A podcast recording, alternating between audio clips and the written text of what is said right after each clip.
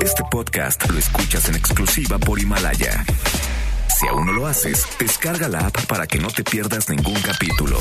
Himalaya.com. MBS Noticias presenta Una forma distinta del periodismo de actualidad.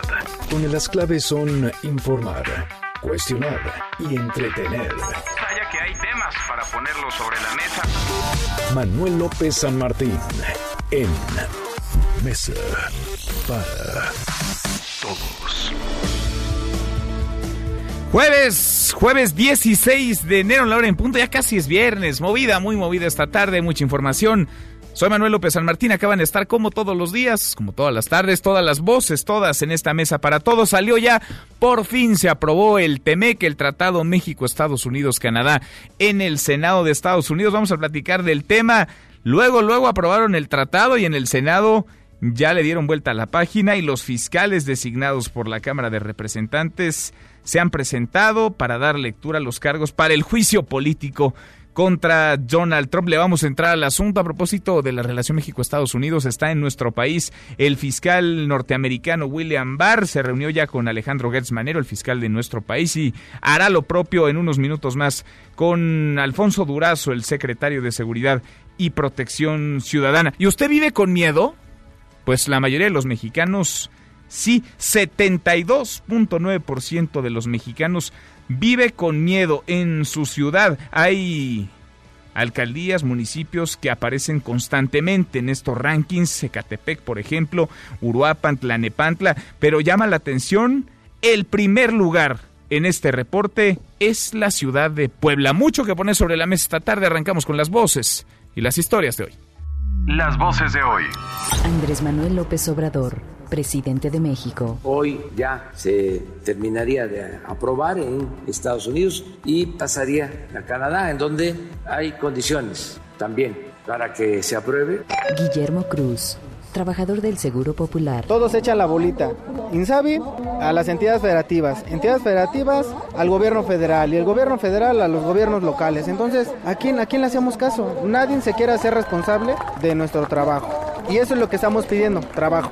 Javier Lainez, ministro de la Suprema Corte de Justicia de la Nación. Nos celebro mucho que con toda transparencia pues se diga hay que tomar el tiempo para ver esas cuestiones y volver a presentar los proyectos en febrero. Me parece que digo que es una muy buena decisión. Claudia Sheinbaum, jefa de gobierno de la Ciudad de México. un medio de transporte que quiere mucho la ciudadanía, el trolebús y el tren ligero, y lo que estamos haciendo es mejorándolo para que podamos llegar, incluso podemos llegar ya con toda la vía 50 mil pasajeros más diariamente en su transportación. Son las voces de quienes hacen la noticia, los temas que están sobre la mesa y estas las imperdibles de hoy le entramos a la información. Fueron meses de negociaciones, jaloneos, presiones y retrasos. El TEMEC por fin ha recibido el aval del Senado de los Estados Unidos, 89 votos a favor, 10 en contra. El tratado pasa al escritorio de Donald Trump para que lo firme. Ahora solo falta la aprobación del Congreso de Canadá que retoma labores el próximo 27 de enero. El canciller Marcelo Ebrard felicitó a Jesús Seade, al subsecretario para América del Norte, por la negociación del TEMEC y dijo que la estrategia del presidente López Obrador rindió buenos frutos para México. A propósito del tema, el presidente difundió un video donde celebra esta aprobación, la del TEMEC. Escuche. Esto es eh, algo muy significativo, es una buena noticia porque este tratado va a significar más confianza en México para la llegada de inversiones, para que se instalen empresas, que haya trabajo eh, con buenos salarios, eh, haya bienestar para nuestro país y para su pueblo. Bueno, y rapidito, después de aprobar el TEMEC, los fiscales designados por la Cámara de Representantes se presentaron ante el Senado para dar lectura a los cargos para el juicio político contra Donald Trump por abuso de poder y obstrucción al Congreso. El fiscal de Estados Unidos, William Barr, está en nuestro país en su segunda visita en menos de dos meses. Se reunió ya en privado con el fiscal Alejandro Gertz Manero y luego se trasladó a las instalaciones de la Secretaría de Seguridad y Protección Ciudadana para un encuentro con Alfonso Durazo. México y Estados Unidos buscan poner en el centro una agenda común en seguridad. Para Estados Unidos, la seguridad, la protección de su frontera. Para México es el tráfico de armas. Bueno, y el México donde la gente, los ciudadanos viven, vivimos con miedo, la percepción de inseguridad repuntó 72.9% al cierre de 2019. La ciudad de Puebla, que muy pocas veces había aparecido en esta lista, ahora se ubica en el primer lugar de este reporte. Le sigue Tapachula, Ecatepec, Uruapan, Fresnillo y Tlalnepantla. El cajero automático sigue siendo el lugar donde la población se siente más insegura. Tras 16 días de críticas y denuncias por fallas en el sector salud, por fin apareció el secretario de salud, Jorge Alcocer. Hay nota, hay secretario de, de, salud. Lo hizo hoy en la mañanera. Por cierto, el tema principal ahí en el Salón Tesorería del Palacio Nacional fue la salud. El presidente López Obrador le puso fecha para que los servicios médicos sean gratuitos. Escuche van a contar con atención médica y medicamentos gratuitos. Se les va a garantizar ese derecho. Para eso se creó el Instituto de Salud para el Bienestar y se está llevando a cabo toda una reorganización en el sistema de salud pública. El propósito es que este mandato constitucional se convierta en realidad a más tardar el primero de diciembre de este año. Bueno, y mientras el presidente daba su conferencia, trabajadores del extinto Seguro Popular protestaban afuera del Palacio Nacional, exigen ser recontratados. Es la voz de César Camargo, uno de los extrabajadores. Nos dejaron desempleados a partir del primero de enero. Nuestra petición, desde a principios de año, sabíamos que el Seguro Popular iba a desaparecer. Quisimos tener acercamiento con las autoridades para que nos dijeran dónde íbamos a quedar nosotros. Tuvimos pláticas con Gobernación y con el jurídico del INSABI, pero se rompieron esas pláticas. Ellos ya no, ellos ya no quisieron darle seguimiento. Si nosotros tuviéramos información, compromisos, ellos nos hubieran dado la certeza laboral, pues no estuviéramos aquí. Bueno, y sobre estas protestas y quejas, reclamos, el presidente fue cuestionado, así respondió. Pues no han sido despedidos los trabajadores. Lo que sucedía es de que en medio del caos, del, manejo del sector de salud, eran mucho más los trabajadores administrativos que los médicos y que las enfermeras. Vamos a procurar, se está haciendo, que no se despida a nadie, ver qué tareas pueden llevar a cabo en el nuevo plan. Bueno, y tras la protesta frente al Palacio Nacional, los extrabajadores marchan ahora a la Secretaría de Gobernación. Tendrán ahí una mesa de trabajo con la unidad de gobierno y autoridades de la Secretaría de Salud. Y al día de hoy van 13 estados, solo 13 adheridos al Instituto de Salud para el Bienestar. Faltan 19 por firmar. Esto de acuerdo con el titular del INSABI, Juan Antonio Ferrer.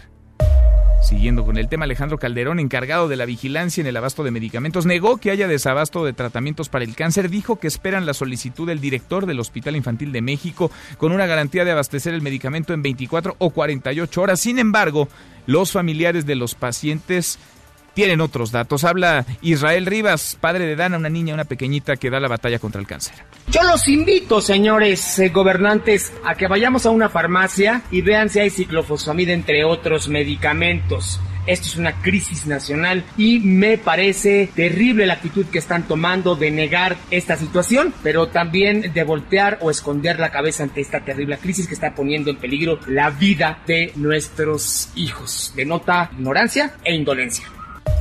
Bueno, y la primera caravana migrante de este 2020 que partió de San Pedro Sula en Honduras ya está en Guatemala. Unos cruzaron, unos de sus integrantes por el sur en la frontera de Agua Caliente, en Ocotepeque, y otros cruzaron por el norte en la ciudad de Corinto, donde fueron rociados con gas lacrimógeno. México, se ha dicho, detendría el paso de los migrantes.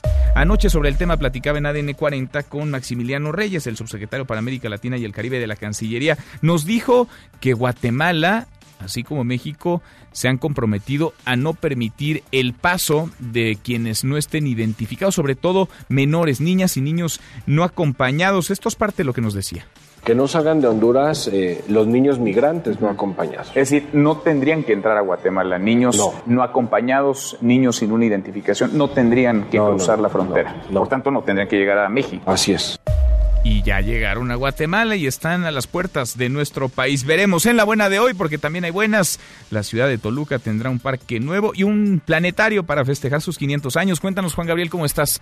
Juan Gabriel González, muy buenas tardes. Manuel Auditorio, buenas tardes. Rumbo a los festejos de sus 500 años, la ciudad de Toluca construirá una de las obras más emblemáticas de los últimos tiempos. Se trata del Parque del Centro Histórico de la capital mexiquense, el cual contará con un planetario, áreas verdes, centro comercial y espacios para la difusión artística y cultural, cuyo nombre oficial será sujeto a un concurso en el que podrá participar la ciudadanía en general. El gobernador Alfredo del Mazo y el alcalde Juan Rodolfo Sánchez presentaron la maqueta y dieron inicio formal a las obras que deberán concluirse en julio del 2021. Con una inversión de más de 350 millones de pesos, en su mayoría recursos estatales, el parque será edificado en lo que hasta hoy es la Plaza Ángel María Garibay frente al Cosmo Vitral de Toluca.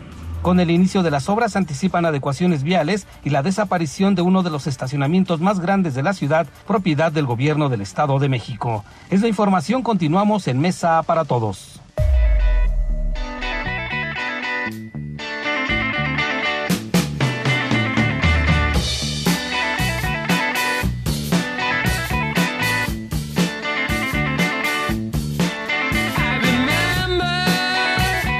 José Luis Guzmán Miyagi, como todos los días, en esta mesa para todos. Mi querido Miyagi, ¿cómo te va? Muy bien, Manuel, ¿y a ti? Bien, a todo dar, ¿qué estamos escuchando hoy? Estamos escuchando un clásico del punk, aunque no lo creas, es una banda que se llama Television, la que se llama Marquee Moon. ¿Y por qué pusimos a Television? Una canción que es de 1978-79 porque te pregunto, ¿no te da la impresión de que hay demasiadas series de televisión? Demasiadas. Demasiadas ofertas, o sea, demasiadas plataformas y demasiada oferta en cada una de las plataformas. No te da la vida, no te da el tiempo para ver tanta cosa. Un estudio publicado el día de hoy por el New York Times señala que durante el año 2019, ¿cuántas series crees que se hicieron sin contar telenovelas, realities, caricaturas o series para niños? O sea, sin contar esas. Sin contar esas. ¿Cuántas crees que No tengo idea, pero un montón. Pues hay estrenos cada semana. 532 series de televisión que representan más del 150% respecto al año anterior. Esto es. Así de plano creció. La, la industria televisiva está alcanzando un boom que amenaza con convertirse en una burbuja Pues que luego estalle y termine generando más pérdidas, ya que todo el mundo le apuesta ahora a las plataformas de streaming o quizás a la televisión por cable. Pues es que no te da, a ver, no te da la vida para verlas.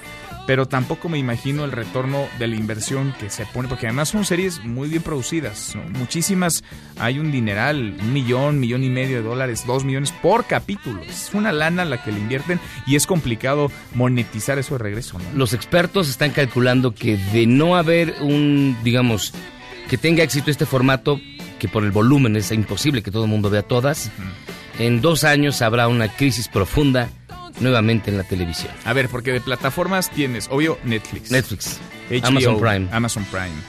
Este. HBO. Blim. Blim, bueno, ok. Pero Bueno, vamos a contar. yo hablo de las que tú ves. Este, Este, claro, ¿no? Claro. Eh, Acorn TV, que es una nueva británica, que es muy buena. Ah, Roku, Roku cuenta. También, o Roku también, es sí, como un sí, sí. concentrado de otras. Este, y las que se acumulen, Además- la televisión abierta que además cerró el año pasado con altísimos índices de audiencia. Y además los, los canales de cable. Además. Que ya son casi por estudio. Hay Paramount, hay Warner, hay Fox. O sea, la oferta es impresionante, pero amenaza con convertirse en una burbuja que va a terminar tronando en dos años. Sí. Y haya una nueva crisis en la industria televisiva. Híjole, qué interesante. Gracias, Miyagi. Aquí nos escuchamos al Aquí ratito. estamos. José Luis Guzmán Miyagi. Nosotros vamos a ir un corte. Antes, nuestra pregunta del día. Hemos estado escuchando las no pocas quejas, interpretaciones, explicaciones, dudas sobre el sistema de salud pública, particularmente el Instituto Nacional de Salud para el Bienestar, este que sepultó al Seguro Popular. Estas molestias ciudadanas por la reorganización que hay en el sistema de salud, ¿qué reflejan? Eso le preguntamos hoy en esta mesa para todos. Improvisación, grilla o deficiencias en el sector. Opine con el hashtag Mesa para Todos, abiertas ya nuestras redes de comunicación, el WhatsApp 5524 99125, viene el teléfono en cabina 5166 1025. Pausa, vamos arrancando esta mesa, la mesa para todos.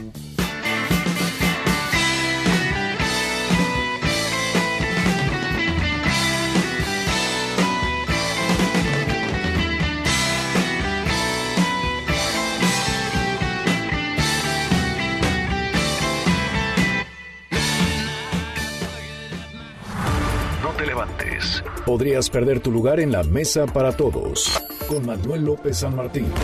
Regresamos. Este es su archivo muerto en Mesa para Todos. En el castillo de Chapultepec de la Ciudad de México se firman los acuerdos de paz entre el gobierno de El Salvador y la guerrilla del FMLN, 16 de enero 1992. Son estas imágenes para la historia. Corresponden a la firma del acuerdo de paz entre la guerrilla del Frente Farabundo Martí para la Liberación Nacional y el gobierno salvadoreño. Punto final para una guerra civil que ha durado 12 largos años y que se ha llevado por delante la vida de más de 75.000 salvadoreños. Seguimos, volvemos a esta mesa, la mesa para todos. La polémica en los últimos días pasa por el INSABI, el Instituto de Salud para el Bienestar, el instituto que sustituye al Seguro Popular. Hay dudas, por decirlo menos. Hay mucha incertidumbre y hay quejas también de los usuarios. Los usuarios a los que les subieron el precio de la consulta, les dicen una cosa, que será gratuita la atención y a la mera hora resulta que no. El presidente López Obrador ha dicho que buscará que sí la atención sea universal y gratuita, pero el plazo para que esto suceda es finales de año, el primero de diciembre. El INSABI sigue siendo un pendiente Claro que el Seguro Popular no era perfecto, pero a decir de cómo está funcionando y operando el INSABI tampoco ha llegado a solucionar las cosas. El llamado Seguro Popular es evidente que no ha funcionado, que ni es seguro ni es popular. Es criminal que a la gente le quitemos su único camino a la salud, al hospital, a la medicina. Entra en funciones el Instituto de Salud para el Bienestar, que sustituye al llamado Seguro Popular. Toda persona que viva en el territorio nacional tiene derecho a la protección de la salud. A través del INSABI habrá atención para todos los padecimientos. Esto incluye aquellos que generan gastos catastróficos como el VIH, cáncer y otros. ¿Quieren para el 6 de enero? ¡Nuestra quimioterapia! La Secretaría de Salud no le ha surtido estas quimioterapias tan importantes para los niños con cáncer. No hay medicamentos. Desde el día primero de enero, de 88 pesos que pagábamos de hospitalización, nos subieron a 477. Que me traigan los nombres y en dónde es que subieron la cuota de 70 a 500 pesos. A ver dónde. ¿Quién lo hizo? ¿El INSABI cobrará cuotas de recuperación como se hacía con el Seguro Popular o no? Es atención médica y medicamentos gratuitos. Está más del 80% cubierto con el Instituto de Salud para el Bienestar, donde hay una parte de la especialidad que nosotros no cubrimos, se establece una cuota de recuperación. Si la población identifica que le están cobrando más en los institutos nacionales de salud o en los hospitales federales de alta especialidad, debe denunciarlo. Cuando tú no tienes no solo las reglas, sino no tienes los manuales para implementar de manera adecuada el cambio que estás proponiendo, pues cuando lo inicias nada más en el papel, pues lo que tienes es enormes grados de incertidumbre. A ver, ¿dónde? El INSABI y el sistema de salud fueron los temas en la mañanera. Rocío Méndez, cuéntanos, Rocío, ¿cómo estás? Buenas tardes. Efectivamente, Manuel, muy buenas tardes, ya lo has dicho, esa es la promesa. Al primero de diciembre del 2020, todos los derechohabientes y mexicanos sin seguridad social tendrán acceso a medicinas y servicios médicos gratuitos con el nuevo sistema de salud, además de garantizar el servicio y medicinas gratuitas a 69 millones de personas que hoy no gozan del derecho a la salud, también se van a rescatar 307 inmuebles médicos abandonados y se basificarán a los 87 mil enfermeros y médicos que hoy trabajan por honorarios. Aunque son organismos descentralizados, también se buscará la gratuidad en el servicio de los 23 institutos nacionales de salud. Se decretará cero cuotas para acceder al mejor servicio de calidad médica en este país, enfatizó el presidente Andrés Manuel López Obrador. Vamos a escuchar. Lo que se argumenta es de que ellos obtienen alrededor de 4 mil millones de pesos en conjunto por las cuotas. Se va a garantizar eso. Nada más que nos tenemos que poner de acuerdo en el manejo de la administración. No lo vamos a hacer en este caso de la noche a la mañana. Le pido a los directores de los institutos que nos ayuden y que levanten la mano los que quieran iniciar. Eso en cuanto a los institutos nacionales de salud y hospitales federales. En el caso de las 32 entidades del país, ya se integraron al nuevo sistema de salud Manuel, Tabasco, Yucatán, Ciudad de México, Baja California, Oaxaca, Sonora, Puebla, Chiapas, Veracruz, Colima, Hidalgo, Quintana Roo y San Luis Potosí. Faltan por adherirse 19 gobiernos estatales, se espera antes de que acabe enero, pero no habrá exhortos ni ultimátums, aclaró el primer mandatario. Escuchemos. Son personas muy responsables, mayores de edad, como todos los ciudadanos. Ellos van a decidir libremente. O sea, es para fin de mes el límite para la decisión. No ultimátum, sino es un periodo para la reflexión, para el análisis sobre el plan. Tienen todo el derecho a contar con la información suficiente. Este 2020 hay 40 mil millones de pesos para instrumentar el nuevo sistema de salud y si hiciera más falta se buscará la manera de que se garantice el derecho a la salud en las 32 entidades federativas. Nuevamente, el presidente López Obrador.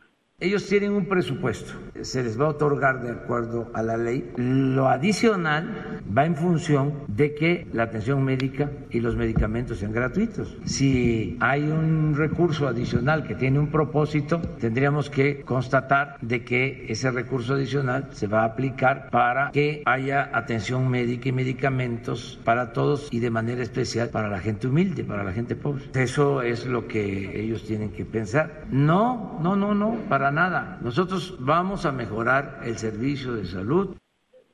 Se argumentó, Manuel, que la falta de medicamentos, por ejemplo, para VIH o cáncer, se debe a la resistencia de los laboratorios privados que no quieren perder el monopolio en la venta de medicinas al gobierno. Se trabaja en ello con la compra consolidada de medicamentos.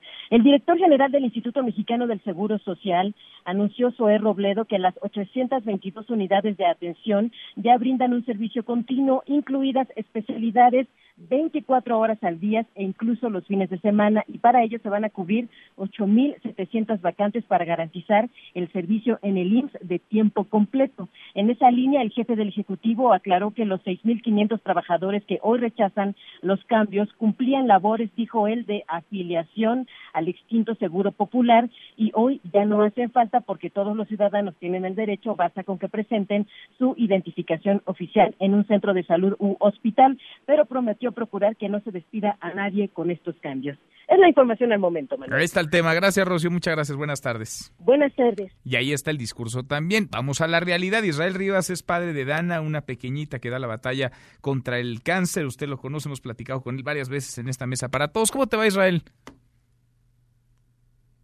Israel.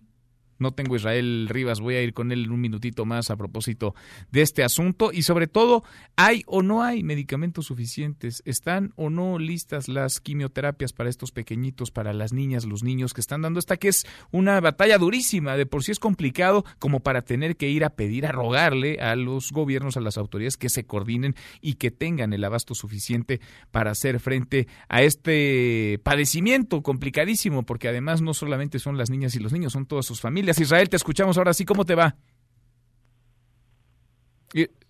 Israel Rivas, Israel, tercera llamada. Aquí estamos. ¿Cómo estás, Israel? ¿Cómo te va? Bien, buenas tardes a tus órdenes. A ver, escuchábamos los discursos. Háblanos de la realidad. ¿Está o no, con la información que tú tienes, garantizado el abasto de medicamentos contra el cáncer, por ejemplo, en el Hospital Infantil Federico Gómez? Pues mira, no solamente no está garantizado, este problema llevamos ya con él una semana y media. Lo sabíamos, si tú recuerdas, en todos estos desabastos que hubo el año pasado y desde el año antepasado, nos habían dicho las propias autoridades federales de salud que había medicamento garantizado para el mes de enero. Hoy están ocurriendo estos desastres. A mí me parece que pues tenemos visiones diferentes, en mundos paralelos porque por ejemplo hay niños que se les ha negado en el hospital infantil, no, oye, desde hace 15 días comenzó esto. ¿Se les ha negado? Es decir, ¿se les ha dicho que no hay, suficiente medicamento? No hay ciclofosfamida. Ayer te comento, yo hice una llamada a laboratorios especializados eh, Polanco y me dijeron, no hay, señor, en ninguna sucursal en el mercado la ciclofosfamida. De plano, en ninguna sucursal, ya no solamente en el sector público, en ninguna sucursal. No la pudo uno comprar a nivel privado. Me dijeron que lo habían dejado de fabricar. Lo mismo ocurre con Laboratorio San Pablo, porque estos medicamentos, bueno, no es una aspirina y que vayas a cualquier farmacia y la consigas. Tienen que ser farmacias especializadas. Decía, decía hoy en la mañanera el encargado de la vigilancia en el abasto de medicamentos, Alejandro Calderón, que esperaban únicamente la solicitud del director del Hospital Infantil de México para abastecer y daba una garantía de poder lograr el abasto del medicamento en un plazo de 24 a 48 horas, pero con esto que nos dices Israel, pues eso suena imposible. Me suena imposible porque yo hice este ejercicio ayer y justamente, a ver, los dejo que hablen por teléfono, así de sencillo.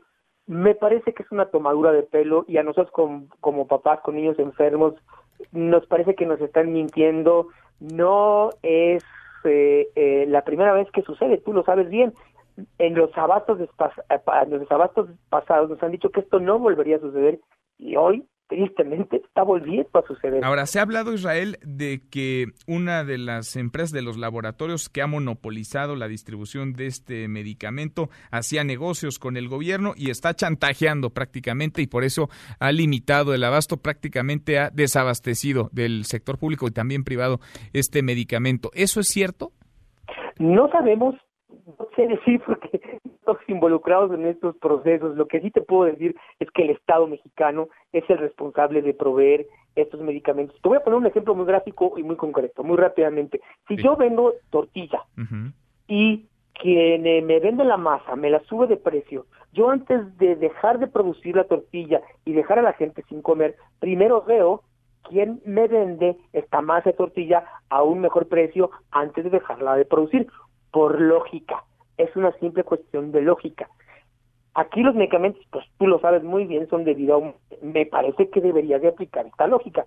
Si hay un pleito verdadero y auténtico con las farmacéuticas, porque no lo sé si las farmacéuticas son o no unos bandidos que están lucrando con la salud de nuestros hijos, pues debería entonces el Estado mexicano, a través de sus órganos de gobierno, ponerse las pilas para que esto no suceda es responsabilidad de ellos, como, como se quiera ver, ¿eh? Pues sí, así. Porque la salud es un derecho y el responsable de velar por los derechos no son las compañías privadas.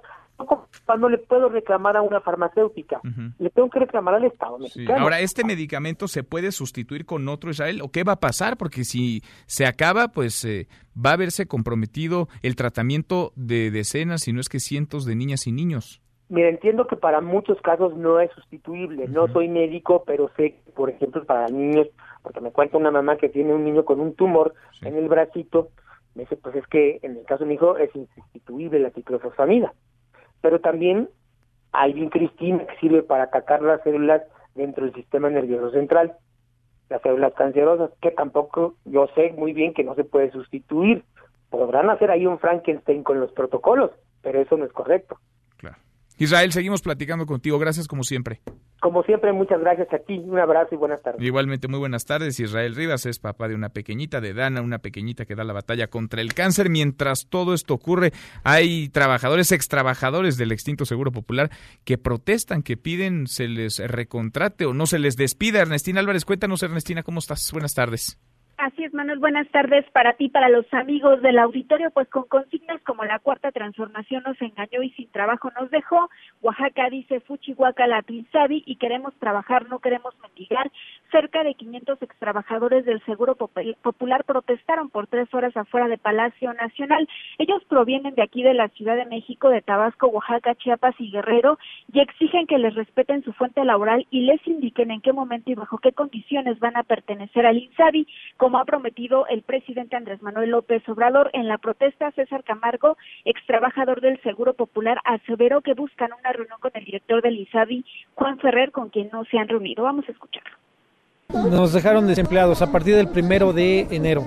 Nuestra petición desde a principios de año sabíamos que el Seguro Popular iba a desaparecer. Quisimos tener acercamiento con las autoridades para que nos dijeran dónde íbamos a quedar nosotros. Tuvimos pláticas con gobernación y con el jurídico del INSABI, pero se rompieron esas pláticas. Ellos ya no, ellos ya no quisieron darle seguimiento. Si nosotros tuviéramos información, compromisos, ellos nos hubieran dado la certeza laboral, pues no estuviéramos aquí. Por su parte, Guillermo Cruz, quien se dedicaba a afiliar a las personas en el Seguro Popular, indicó que pues no tienen certeza laboral porque el INSABI, los estados y las entidades pues echan justamente la bolita incluso con el gobierno federal. Escuchemos nuevamente. Pues nosotros no estamos en contra del INSABI, inclusive no estamos en contra de Andrés Manuel. Se dicen consignas de Andrés Manuel porque eso es lo que está dando a entender, porque no nos quiere apoyar. Todos echan la bolita. INSABI a las entidades federativas, entidades federativas al gobierno federal y el gobierno federal a los gobiernos locales. Entonces, ¿a quién, a quién le hacemos caso? Nadie se quiere hacer responsable de nuestro trabajo. Y eso es lo que estamos pidiendo, trabajo. Los extrabajadores del Seguro Popular se trasladaron a Eje Central y posteriormente a las inmediaciones de la Secretaría de Gobernación para continuar con sus protestas y analizan asistir a una mesa de trabajo que les ofrecieron precisamente en Gobernación. Ellos han amagado que van a continuar con estos paros y protestas en los próximos días hasta que les den una respuesta de cómo van a ser reubicados en el INSAR. Hasta que el Bueno, ahí está el tema. Gracias, Restina. Buenas tardes. Muy buenas tardes. Por decirlo menos, hay un enredo en torno al sector salud de pacientes y también de trabajadores en las reglas de operación pasando por las cuotas. Un enredo como queso Oaxaca. Cruzamos la media ya, la hora con 32 pasos y volvemos con un resumen de lo más importante del día. Esta mesa, la mesa para todos. No te levantes. Podrías perder tu lugar en la mesa para todos. Con Manuel López San Martín. Regresamos. Crece el enfado en Australia. El malestar aumenta entre los jugadores que disputaron las calificaciones del Abierto de Australia por la mala calidad del aire. El alemán Dustin Brown señala que tuvo que usar un spray contra el asma para que le ayudara a respirar. Seguimos, volvemos a esta mesa, la mesa para todos, cruzamos la media ya, la hora con 33, vamos con un resumen de lo más importante del día. Resumen nacional. El fiscal general de Estados Unidos, William Barr, está en México. Se reúne por segunda ocasión con autoridades mexicanas en menos de dos meses. Hatsiri Magallanes, ¿cómo estás, Hatsiri? Cuéntanos cómo va esta visita de William Barr a nuestro país. Buenas tardes. ¿Qué tal, Manuel? Buena tarde, buena tarde al auditorio. Pues sí, arribó esta mañana el fiscal general de Estados Unidos, William Barr, acompañado de una comitiva estadounidense para sostener precisamente una serie de reuniones con autoridades mexicanas y tratar asuntos de seguridad bilateral. Y bueno, en esta segunda que es su visita a nuestro país, y aunque hay que decirlo, ha habido hermetismo respecto a su agenda aquí en la Ciudad de México, podemos confirmar que alrededor de las 11.30 de la mañana de este día se reunió con su homólogo mexicano, Alejandro Gatzmanero, en la sede de la Fiscalía General para dialogar por un espacio de poco más de 40 minutos sobre temas coyunturales en materia pues, de tráfico de armas, trasiego de drogas, también de lavado de dinero y de corrupción, entre otros. Comentar que minutos después de este breve encuentro, pues salió el convoy conformado por aproximadamente siete camionetas con placas diplomáticas resguardado por la Policía Federal y también la Policía Capitalina con destino a la Secretaría de Seguridad y Protección Ciudadana, donde ingresó alrededor de las 12.47 de esta tarde para reunirse con su titular Alfonso Duros y también con el canciller Marcelo Ebrard, quien tuvo que trasladarse precisamente hacia allá a fin de hacer un corte de caja sobre diversos puntos, entre estos la seguridad en las aduanas, también el tráfico de armas y el caso de la familia Levarón. En este momento comentar que siguen reunidos aquí en la Secretaría, se esperaba que este encuentro concluya alrededor de la 1.30 horas para salir eh, a otro punto que sería en este caso la embajada estadounidense. Se tenía contemplado que acudiera también a la Secretaría de Relaciones Exteriores, sin embargo, de acuerdo a fuentes de esta dependencia, pues la reunión con Marcelo es la misma que se está realizando precisamente aquí en la Secretaría. Y bueno, Manuel Auditorio es el reporte que tenemos de momento, por supuesto vamos a seguir informando sobre esta visita oficial del fiscal estadounidense a nuestro país. Es decir, el, el canciller se habría trasladado a la Secretaría de Seguridad y Protección Ciudadana o a esta reunión, digamos, con el secretario de Seguridad y Protección Ciudadana, Alfonso Durazo, y sería el mismo encuentro. Así es. Eh, bueno, pues de último momento decidieron que no acudiera el fiscal ya a la Secretaría de Relaciones Exteriores, más bien que Marcelo pues se trasladara precisamente a la Secretaría a este encuentro que se está llevando a cabo en este momento. Bien, Hatsiri, gracias. Gracias, buenas tardes. Muy buenas tardes. Y de acuerdo con la encuesta nacional de seguridad pública urbana que realiza el INEGI, durante el pasado mes de diciembre de 2019, 72.9% de la población mayor a 18 años consideró que vivir en su ciudad es inseguro. ¿Qué tan seguro o inseguro usted se siente en el municipio en el que vive, en el municipio en el que trabaja, donde estudian sus hijos? Los municipios con peor percepción son Puebla, 92.7%, Tapachula con 92.1%, Ecatepec, Uruapan con 92%, Fresnillo 91.9% y Tlalnepantla 90.9%. Por cierto, durante el segundo semestre de 2019 se estima que 19.4% de la población mayor a 18 años fue víctima de un delito sexual o de acoso. A propósito de la violencia, la inseguridad, el crimen, solo en Guanajuato se han registrado más de 200 homicidios en lo que va de este año en 16 días. Arlet Cárdenas, cuéntanos, Arlet, buenas tardes. Buenas tardes, Manuel. Informar que en estos primeros 16 días del año Guanajuato registra una violencia jamás vista. Suman 221 personas asesinadas. 42 de los casos ocurrieron de lunes a la fecha. Pero además en los ataques los delincuentes han utilizado armas de grueso poder, incluso granadas, y han incendiado negocios y viviendas. La zona entre Irapuato, Salamanca, Celaya y Los Paseos es la que registra un fuerte enfrentamiento entre grupos de la delincuencia organizada. Salamanca es la ciudad con más homicidios, 41 en lo que va del año. Hoy en la mañana ocurrió el más reciente cuando un hombre fue ejecutado frente a la escuela primaria Niños Héroes. Le sigue Irapuato que registra ya 38 personas asesinadas de forma violenta. Después está Celaya con 27 homicidios. El más reciente la mañana de este jueves cuando cerca de la comunidad de Trojes fue localizado el cuerpo de un hombre con lesiones de arma de fuego. León suma 20 homicidios, 10 de los cuales fueron registrados esta semana y a Paseo el Grande un total de 16. Tan solo ayer en el estado se registraron 21 asesinatos, 7 en un yonque de Tarimoro, en donde un grupo armado asesinó a todos los trabajadores. Hasta aquí el reporte, continuamos en Mesa para Todos. Gracias, Arlet, muchas gracias, muy buenas tardes. Y la caravana migrante que partió ayer, muy tempranito, 5 de la mañana, desde San Pedro Sula, Honduras, llegó ya a Guatemala con un futuro incierto. Se van a topar con pared en México, lograrán entrar a territorio nacional para seguir llegar a su destino final, los Estados Unidos. Cuéntanos, Lucía Dubón, Lucía desde Guatemala, ¿cómo te va? Buenas tardes. Buenas tardes, Manuel. Esta es la información. Caravanas de migrantes hondureños partieron la madrugada del miércoles de San Pedro Sula, Honduras, con destino a los Estados Unidos. Desde el 15 de enero ingresó una a Puerto Barrios y Zabal. Otra caravana llegó por la frontera de Agua Caliente, en la población oriental de Esquipulas, mientras que este día ingresó otra por el departamento de Petén, fronterizo con México y estarían buscando la frontera El Naranjo. Se estima que son más de 1.500 personas que conforman las caravanas. Por su parte, el presidente guatemalteco Alejandro Yamatei, que se reunió con el canciller mexicano Marcelo Ebrard, dijo que al referirse a los migrantes hondureños se expuso que el gobierno mexicano no los dejará pasar. Se sabe que se espera en las próximas horas el ingreso de más migrantes para continuar su paso a territorio mexicano. Hasta aquí el reporte desde Guatemala. Continuamos en Mesa para Todos. Gracias, muchas gracias, Lucía. Por cierto, ayer nos decía en ADN 40 el subsecretario para América Latina y el Caribe de la Cancillería, Maximiliano Reyes, quien acompañó a Marcelo Ebrard, que ese tema particular, el de la caravana y que México iba a detener, iba a frenar esta caravana, no fue ni siquiera un tema en la reunión. ¿De dónde sacó el presidente de Guatemala esta declaración?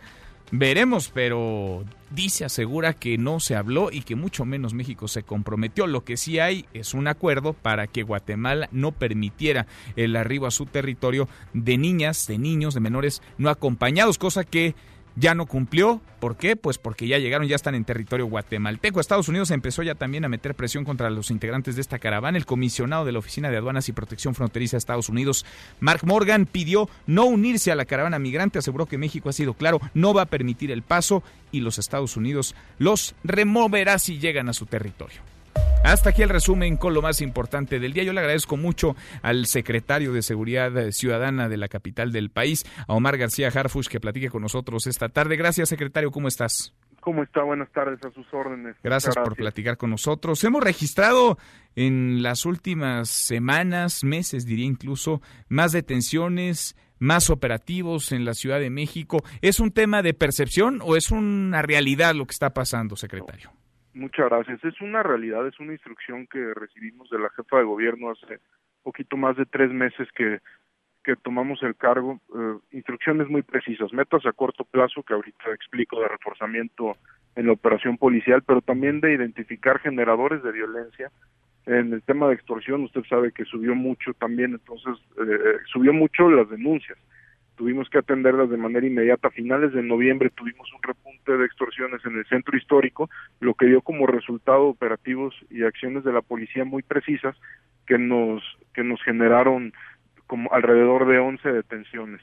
Eh, solo para el centro histórico, algunas relevantes, otras como la que hicimos esta semana que fue en otra en otra área de la ciudad era Polanco, Roma, Condesa, ese corredor que también teníamos problemas de extorsión, etcétera, también tuvimos una detención interesante de una persona que había sido ya detenida en administraciones pasadas dos veces, pero que las carpetas de investigación no habían sido tan fortalecidas o tan o, tan robustecidas para tener el resultado de esta detención final que ya cuenta esta persona con una orden de reaprensión y dos órdenes más de, de aprehensión vigente. Ahora, secretario, ¿cómo están eh, los grupos del crimen organizado que operan, operaban hasta hace poco en la Ciudad de México, particularmente el llamado Cártel de Tláhuac, la Unión, la Antiunión, Tepito? ¿Cómo han sido desarticulados? ¿Quién está, digamos, eh, más eh, fuerte, quién más debilitado? ¿Cómo está, digamos, la correlación entre estas organizaciones que se dedican lo mismo a la extorsión, pero también a la venta de droga y la realidad hoy de los ciudadanos? Porque a veces es disputa entre bandas, pero termina golpeando a los ciudadanos en su vida cotidiana. Por supuesto. Mire, tenemos unas células delictivas que sí han sido debilitadas, por ejemplo, la unidad, la célula delictiva que estaba en Tláhuac, esta célula de la Unión que ha sido golpeada desde noviembre del año antepasado, que se ha visto eh, diezmada de, de, de manera constante e importante, pero que eso genera también células más pequeñas que a veces generan mucha psicosis y violencia. Sin embargo, es más fácil detectarlas y es más fácil la desarticulación de esto. En el caso también de, de Álvaro Obregón, por, le pongo como ejemplo de lo que, que usted comenta de, de el incremento de la violencia. En Álvaro Obregón y Coajimalpa tuvimos también en semanas recientes una cantidad de homicidios y, y ejecuciones por rivalidad delincuencial que pues llamaron mucho la atención esta persona que detuvimos el sábado era el líder y el, y el que estaba organizando estas ejecuciones. A pesar de que no es un cártel como tal, sino una célula delictiva pequeña pero violenta, pues genera problemas de manera muy local en ciertas colonias de la Ciudad de México, como esta que operaba en Álvaro Obregón y Coajimalpa. Los grupos, para contestar a su pregunta de manera más, más puntual, los grupos sí se encuentran diezmados, sí se encuentran debilitados, pero eso no, no nos hace que nosotros nos encontremos satisfechos, sino al contrario, falta mucho, mucho por hacer y la idea es seguirlos deteniendo para que cada vez sea más fácil su identificación y, su, y la neutralización de los mismos blancos. ¿Qué se está haciendo distinto a lo que se hacía en años anteriores, en gobiernos anteriores para golpear, para estar eh, pegándole realmente a los criminales, a la delincuencia y que esto no sea un asunto únicamente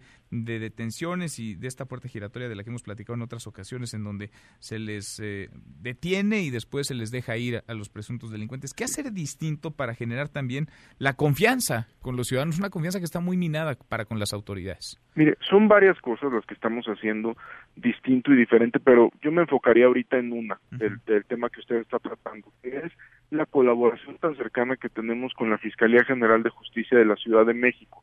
De nada sirve que la policía actúe por un lado, detenga y no haya un trabajo previo con la Fiscalía General de Justicia. Ahora con las atribuciones que se ampliaron a la Secretaría desde el 26 de diciembre, si no me equivoco, con la nueva ley que tenemos la facultad para investigar y ser este y, entrar en auxilio de la Fiscalía cuando lo necesite, eso es algo que no se había visto antes. Nosotros trabajamos de la mano con la Fiscalía General de Justicia en la integración de las carpetas de investigación, en el trabajo previo de inteligencia y análisis para posteriormente realizar una detención donde estemos puestos de acuerdo y que no detenga la policía una persona, no haya nada en la Fiscalía y salga y salga libre esta persona. Principalmente es la colaboración estrecha que tenemos y por supuesto con las instituciones del gobierno federal. En estas detenciones que le comento, nos ayudó el gobierno federal, también nos ayudó por ejemplo la unidad de inteligencia financiera del gobierno federal, etcétera. Creo que eso es lo que es un trabajo mucho más de colaboración y más estrecho con la Fiscalía General de Justicia de la Ciudad de México. Colaboración con el gobierno federal, coordinación con la Fiscalía.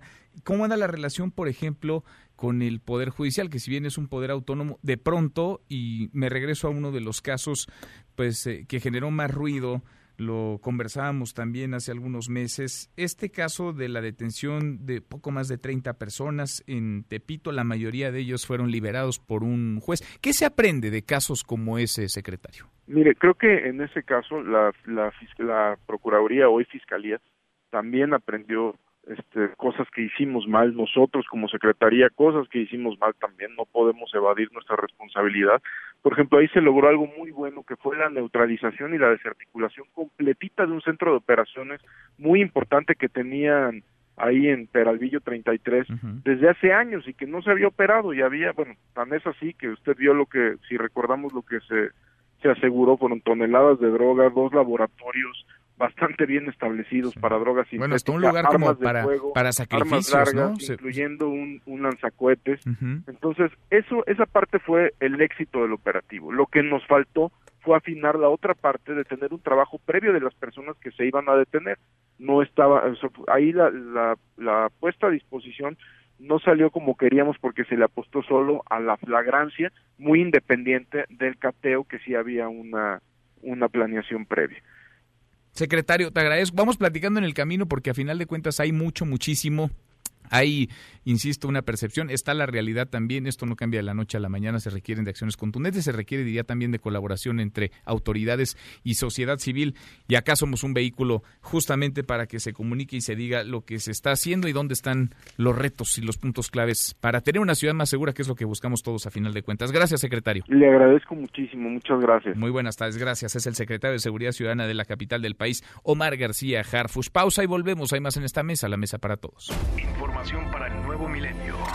Mesa para todos con Manuel López San Martín. Regresamos. El 16 de enero de 1939 aparece la primera publicación de Superman en historietas. El personaje es creado en 1938 por dos jóvenes estudiantes de Cleveland, Ohio, Jerry Siegel, quien tiene la idea del nuevo héroe, y Joseph Schuster, quien lo dibuja.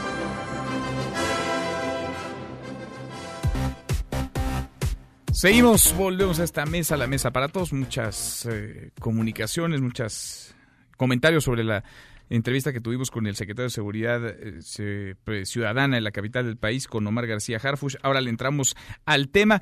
Tanto se ha criticado el dedazo, tanto se ha criticado el amiguismo y con razón que vale la pena detenernos en algo que choca con esa forma de hacer política que se enraizó en varios gobiernos, en varias administraciones, en varios sexenios. En el Instituto Mexicano del Seguro Social se terminó esa discrecionalidad porque se concursaron plazas. Los nuevos titulares de órganos de operación administrativa desconcentrada, delegados del instituto, ya tomaron protesta, fueron elegidos salieron de entre un concurso de capacidades, un concurso en el que ellos incluso no sabían a qué estado, a qué entidad podrían ir si es que resultaban seleccionados. Le agradezco mucho al director general del IMSS, Zoé Robledo, que platique con nosotros esta tarde. Zoé, gusto en saludarte como siempre. ¿Cómo estás?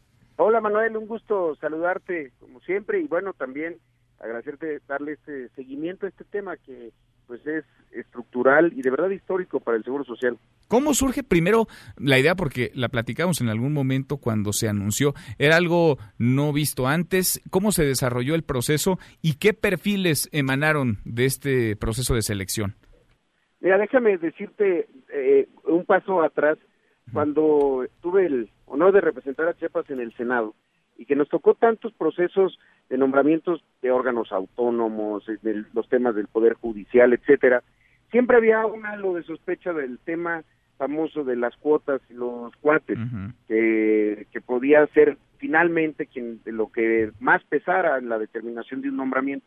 Al llegar al Seguro Social eh, y teniendo pues un cambio en la norma, en la ley, respecto al cambio de delegaciones a oficinas de representación, pensamos que era una gran oportunidad para quitar de alguna manera la discrecionalidad en esa elección. Es decir, que la plaza del delegado tan eh, eh, nombrada, tan famosa y sobre todo en los estados, en los estados de la República en donde eh, en donde el delegado pues es un personaje con mucha influencia, con mucha responsabilidad y que se conoce mucho. Muchas veces estaba vinculado a temas políticos, vaya, para decirlo claro. Y, y a veces este, había eh, gente en la base trabajadora, particularmente doctores y en este caso también enfermeras, pues que se quedaban fuera porque su, ese peso, esa determinación política, pues no, no existía para ellos. Por eso fue que el primero de septiembre lanzamos la convocatoria, una convocatoria que pedía tres cosas. Primero, pedía eh, que fuera personal eh, médico, profesionales de salud, médicos y enfermeras, eh, médicas y enfermeros, desde luego también. Segundo, que fueran del IMSS, que conocieran a la institución, que tuvieran 10 años de experiencia y desde luego que tuvieran ya eh, que hubieran tenido en su trayectoria profesional pues cargos de dirección, eh, cargos donde ya hubieran desempeñado su trabajo y que pudiéramos comprobar que lo hubieran hecho muy bien. Y en tercer lugar, pues conocimientos, conocimientos que muchas veces uno los puede validar con los grados académicos, es cierto, pero también decidimos que fuera con un examen. Un examen que yo agradezco mucho a la Secretaría de Salud porque nos ayudó mucho, un examen que ante el notario público presentaron 174 eh, personas en el Seguro Social de manera simultánea, eh, un examen de conocimientos del Seguro Social, no un examen médico, sino un examen sobre las funciones de una oficina de representación del IMSS en los estados, pues que no solamente tiene que ver con atención médica, sino también con recaudación, con temas eh, jurídicos, con la seguridad social en su conjunto. Todos hicieron el mismo examen, todos y todas. Exactamente, todos, todas hicieron exactamente el mismo examen, eh, fue ante el notario público, luego escribieron un ensayo en donde nos decían las razones por las cuales estaban participando y, una ponderación eh, grande de ese ensayo tenía que ver con quienes describían que su función y su motivación era mejorar los servicios a los derechohabientes. Finalmente pasaron a un proceso de entrevistas con un panel de expertos, dos del Seguro Social, un médico, una enfermera y uno, uno externo que nos ayudó muchísimo en esta, en esta parte. Se hicieron todas las entrevistas y al final de cuentas eh, digamos que la lista de los 35 hombres y mujeres fue simplemente a partir de su calificación. Son los que salieron mejor eh, evaluados en todo este proceso y fue a quienes invitamos a que se encarguen de las eh, funciones del instituto en cada una de las... Son 35 lugares porque hay tres estados, Veracruz, la Ciudad de México y el Estado de México, que están divididos en dos eh, oficinas para eh, por, el tamaño y, demás. Pero eso es entonces totalmente, digamos, meritocrático. O sea, los 35 mejor evaluados, las 35 mejor evaluadas son las que se quedaron con las 35 eh, oficinas. Así es, fue 100% meritocrático, de lealtad y de compromiso con la institución y, y efectivamente de capacidades y, y conocimiento. Y, el último, el, digamos que la última etapa, que para nosotros era la más importante, era que el día de ayer el Consejo Técnico, que es la máxima autoridad del instituto, en el Consejo Técnico fue en donde todos nos enteramos a qué estado de la República iban a asistir. Mm. Ellos sabían que su estaban participando para, digamos, una plaza, pero no para la jurisdicción. Entonces, ayer, frente a todos, de manera transparente, la ayuda de los niños gritones, que son la autoridad en materia de sorteos de este país, se sortearon en los lugares a donde van. Y hacer maletas. exacto, así fue como se dio. Eh, yo insisto mucho que fue cortarme el dedo, de quitar la discrecionalidad. No hay recomendados, no hay alguien eh, que tenga, que le deba más que a su conocimiento y a su trayectoria profesional estar en donde va, en donde va a estar y también una cosa importante, pues que se rompió el techo de cristal en la distribución, porque va a haber 18 hombres y 17 mujeres. Mira. 17 mujeres, porque es el número más alto que ha tenido el IMSS en sus representaciones en los estados. Y la otra, que se abrió también a, a las profesionales de enfermería, que son tan importantes en el seguro social, y ahora vamos a tener a seis, seis eh, eh, representantes en, estatales que vienen de esa esa profesión. Algunas de ellas tienen, casi todas tienen unas trayectorias eh, espectaculares en términos de cómo entraron primero como auxiliares de enfermería y fueron creciendo hasta ser las jefas de enfermeras de un hospital o jefas de servicio de enfermería de todo un estado eh, o, dirigir programas a nivel central, en fin. Eh, tienen una gran trayectoria, conocen y quieren al instituto y sobre y lo más importante, si nuestros problemas o nuestros desafíos más grandes son en la atención médica, pues hay que confiar en los pues profesionales pues de la salud que son los médicos, las, eh, las médicas, los enfermeros y enfermeras del Seguro Social. Interesantísimo, muy interesante que se concursaran. Ojalá que esto se contagiara también, ¿no? En otras dependencias, en otros gobiernos, en otros eh, niveles también de la administración pública, que la experiencia, el conocimiento y los expertos fueran los que estuvieran más allá del amiguismo, más allá de las relaciones, la capacidad por encima, por encima de todo. Zoe, te agradezco como siempre que platiques con nosotros. Muchas gracias, Manuel. Un abrazo muy grande. Otro de vuelta. Muy buenas tardes. Es el director general del IMSS, Zoe Robledo. Nosotros cerramos así esta primera hora saludando ya a nuestros amigos de Guajuapan de León en Oaxaca. Ya nos escuchan a través del 103.5 de la mejor. Pausa y volvemos con la segunda de esta mesa, la mesa para todos. Información para el nuevo milenio. Mesa para todos con Manuel López San Martín. Regresamos. HBO prepara una miniserie de Aquaman. Protagonizada por Jason Momoa, la película de Aquaman superó los mil millones en la taquilla mundial tras su estreno en 2018.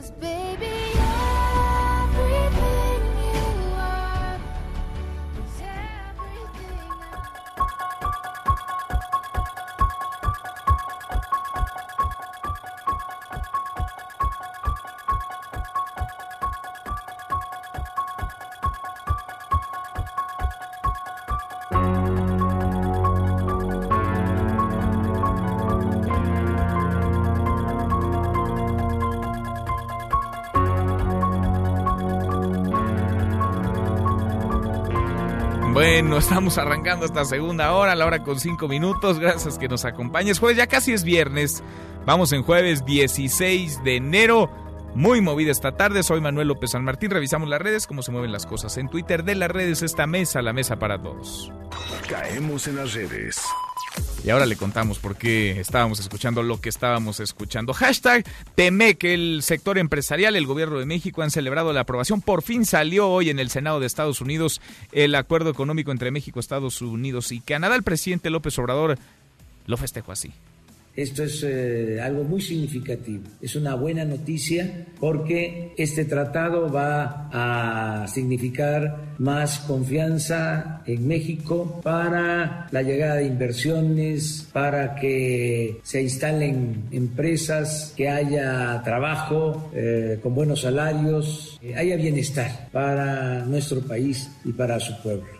Bueno, y se mueve también el hashtag Trump porque luego, luego aprobaron el TEMEC en el Senado y le dieron vuelta a la página, se fueron a lo que sigue rapidito.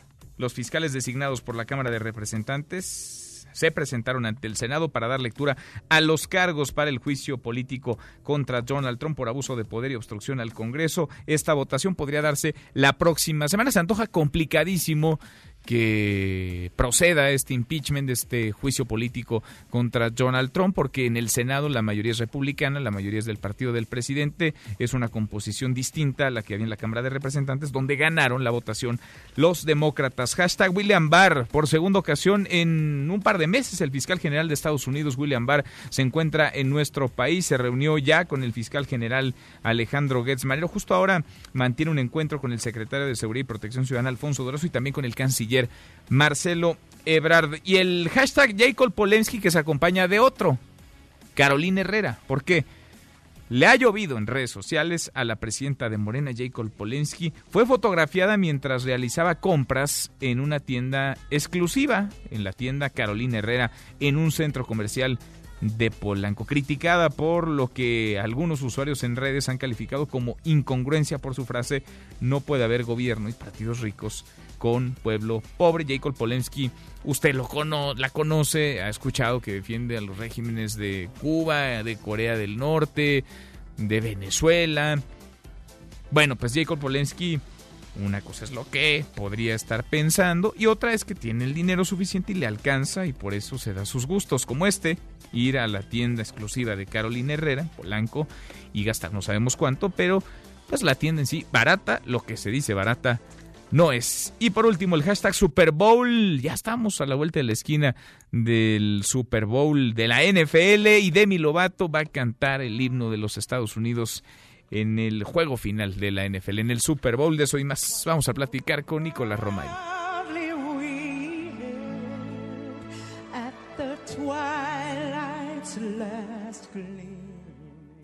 Deportes con Nicolás Romay.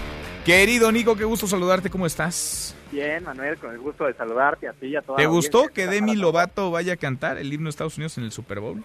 A ver, queda, queda bien, sí, me parece que es una fantástica artista y que tiene todos los argumentos del mundo para poder estar. Recordar que el show de medio tiempo va a estar Shakira y J-Lo. Sí, Entonces, va a estar muy bueno, ¿no? latino el show de medio tiempo de este Super Bowl, que es un espectáculo sin igual. Ahí pero vas a estar atento, me imagino, Nico. Eh, desde la televisión, como ya lo acordamos tú y yo. Pero al porque- medio tiempo vas a estar muy atento. Sí, no, durante todo el partido Todo en el partido. general. Muy bien. Durante todo el partido en general. Este, este evento, Manuel, fíjate Ajá. que sí es un evento para los, vamos a decirlo eh, bonito, para los amantes del deporte, por decirlo de alguna manera, porque es un evento que se vende el 80% sin que se conozcan quiénes son los equipos. Sí. Entonces, sí cae un poco en el Villamelón, porque yo voy a la- al Super Bowl porque quiero ir al Super Bowl y me da igual que sean los Patriotas o los Rams o los que sean, yo voy a ir eh, desde tres meses antes, ¿no? Compro mi, mi boleto. Solamente el 20% del boletaje se divide entre los equipos, se le da 10% a un equipo, 10% a otro equipo y eso se reparte entre los aficionados. Eso quiere decir que lo único que tú garantizas de público aficionado a los equipos que están en el Super Bowl es 20%. Es una cantidad bajísima, bajísima. Bajísima porque a final de cuentas, pues los verdaderos fanáticos quizá de los equipos eh, se quedan fuera, ¿no? O terminan comprándolo en reventa, carísimo el boleto. por, por un dineral o porque es muy poco eh, el aficionado de, de cepa que dice, oye, yo le voy a los 49 de San Francisco y al inicio de la temporada voy a comprar mi boleto al Super Bowl porque confío que van a llegar. Pues la verdad es que es muy poca esa gente, ¿no? Oye, muchos mexicanos van al Super Bowl, Nico. Claro, van al Super Bowl y, y volvemos a lo mismo, van al Super Bowl sin importar los equipos. Sí, sí. Ahí hemos cachado también a varios diputados, senadores, funcionarios. A ver, a ver a quién cachamos en esta en esta ocasión. ¿Tú no vas a ir al No. partido? ¿No vas a ir al Super Bowl? Yo no voy. Luego se ponen máscara, ¿no? Algunos se ponen máscaras Máscara, ya está más difícil. para pasar cachar. desapercibidos. Pero bueno, Manuel, es lo que pasa con el Super Bowl, le daremos seguimiento, por supuesto, primeros días de febrero estaremos con todo y bueno, este fin de semana ya, ya conoceremos a los dos equipos que estarán en el partido más importante de la NFL. Oye, Manuel, muchas cosas que destacar. El América ya llegó su segundo refuerzo, Sebastián Cáceres, defensa central uruguayo, joven promesa, lo intentaron fichar hace seis meses, se cayó la negociación, sin embargo, para este torneo ya lo amarraron, ya lo anunciaron. En estos momentos está con la selección preolímpica de Uruguay, pero es un gran prospecto. La verdad es que América sigue manteniendo esa estrategia de pagar poco dinero y apostarle al talento joven eh, extranjero, sudamericano, con el afán de después revenderlos y hacer negocio y aparte que les rindan bien. Y los revenden bien, ¿no? Muy bien, la verdad Sí, es que ha hecho mucho dinero en América. Eh, está cerrando ese círculo que, que cualquier eh, equipo de fútbol quiere, que es tener títulos y aparte hacer negocio, ¿no? Claro. Porque en América ha tenido éxitos deportivos y económicos. El dueño está muy contento. Y por el otro lado, el que ya no se presentó a entrenar el día de hoy con el Sevilla fue Javier el Chicharito Hernández. Hoy no estuvo en el entrenamiento del Chicharito, es inminente su salida. Eh, estamos esperando. Esta semana es la semana del Día de Medios en, la MLS. Es una semana muy complicada como para anunciar el fichaje. Entonces, la, la lectura que le damos es que la próxima semana es cuando se haga oficial, pero tenemos información de que ya se llegó a un acuerdo entre las partes y que está todo listo. Incluso ya llegó un delantero al Sevilla para suplir al Chicharito. Entonces, está todo listo para que Javier sea nuevo futbolista del Galaxy. Ya se va para allá, va a la MLS, lo platicamos desde ayer, Nico, ya la traías. No es, futbolísticamente no es la mejor, pero se entiende, ¿no? Varias de las causas, de los motivos que llevan a tomar esta decisión, sobre todo en el entorno familiar, de tranquilidad, que Claro. te puede dar vivir en Los Ángeles, tranquilo, más seguro que venir, no sé, a jugar a México, por ejemplo. Sí, totalmente de acuerdo, ¿no? Que, que al final pues, Javier se ha ganado el derecho a decidir y si él decide irse a la MLS, pues al final de su vida, su Pues sí. carrera, su todo, ¿no? Pues sí, Nico, en un ratito más los escuchamos. Los esperamos a las 3 de la tarde, marca claro por MBS Radio. En esta misma estación estaremos platicando del chicharito, de lo que está pasando en la NFL, de todo. De todo un poco. Nico, un abrazo. Saludos. Nicolás Romay con los deportes. Pausa antes, una vuelta por el mundo de la mano de mi tocayo Manuel Marín y volvemos. Hay más en esta mesa, la mesa para todos. Internacional. El Senado de Estados Unidos aceptó los dos cargos del impeachment contra el presidente Donald Trump. Se trata del tercer juicio político contra un presidente en la historia de ese país. Al frente de la investigación está el presidente del Comité de Inteligencia de la Cámara de Representantes, el demócrata Adam Schiff. El presidente Trump se involucró en este esquema o curso de conducta con fines corruptos en pos de un beneficio político personal. Al hacerlo, el presidente Trump usó los poderes de la presidencia, de manera que compromete la seguridad nacional de los Estados Unidos y socava la integridad del proceso democrático de los Estados Unidos. El presidente de Bolivia, Evo Morales, se retractó de su llamado a la conformación de milicias armadas en su país, esto luego de que los comentarios generaran el repudio del gobierno interino y prendieran los focos rojos en Argentina, donde se encuentra asilado. Podrías perder tu lugar en la mesa para todos. Con Manuel López San Martín. Regresamos. Detienen a 20 por linchar a supuesto violador en Chiapas. Los aprendidos son señalados por presuntamente participar en el linchamiento hace seis días en Cacaotán. El acusado había sido capturado por policías, pero una turba lo sacó de una patrulla.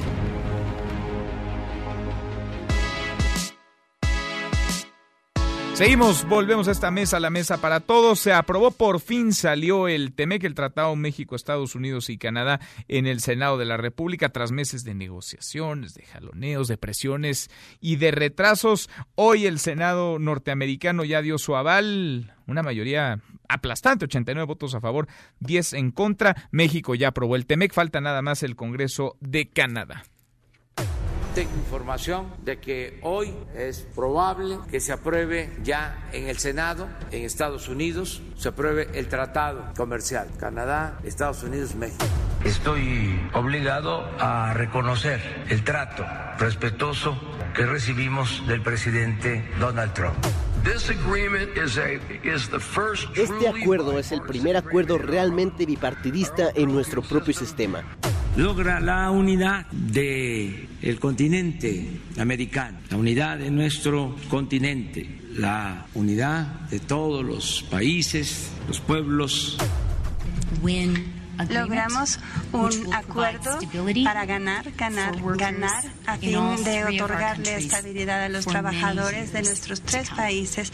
La designación de hasta cinco agregados laborales estadounidenses en México con la responsabilidad de monitorear la implementación de la reforma laboral que está en curso en nuestro país. Esta disposición no fue consultada con México. Habrá, como se acostumbra, agregados, pero estos no serán inspectores laborales y estarán sujetos a todas las leyes mexicanas. A pesar de las demoras de los demócratas, los republicanos nunca nos retractamos. Entendimos que el TEMEC ayudará a los trabajadores de nuestro país. Significa esencialmente empleos, inversión y desarrollo tecnológico para México. El TEMEC beneficiará prácticamente todos los sectores de la economía. Salió el TEMEC, se aprobó por fin. Citlali Sainz, hay reacciones en México. Cuéntanos cómo estás. Buenas tardes. Hola Manuel, buenas tardes a ti también a nuestros amigos del auditorio. Así es, fue una votación, 89 votos a favor y 10 en contra.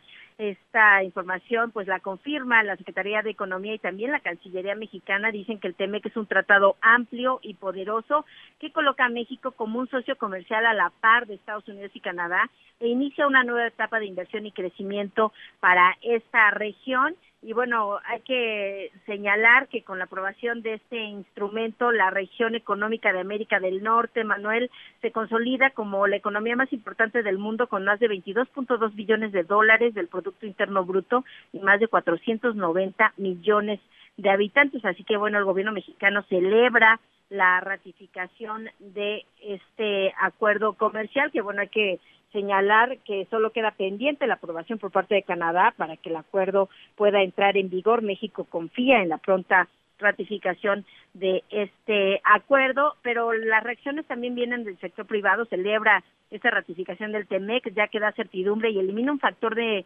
incertidumbre que pudiera haber inhibido inversiones. Carlos Salazar, el presidente del Consejo Coordinador Empresarial, dijo que hay que cambiar esta inercia negativa de los últimos meses y con esto pues se abre una oportunidad. Vamos a escuchar lo que dijo el presidente de la cúpula empresarial y la noticia de una aprobación completa con todas sus, sus, formalidades dentro de los Estados Unidos y esto nos da pie a eliminar un factor de incertidumbre que era importantísimo en las relaciones económicas de nuestro país. Volvemos a tener un paraguas que de alguna manera busca que exista esta certidumbre y que es tan importante para todos los que somos actores económicos dentro de nuestro país. Necesitamos cambiar la inercia de los últimos meses y quitar de la arena de discusiones, eh, situaciones que no benefician a nuestro país y que de alguna manera están mandando mensajes que pueden inhibir la inversión.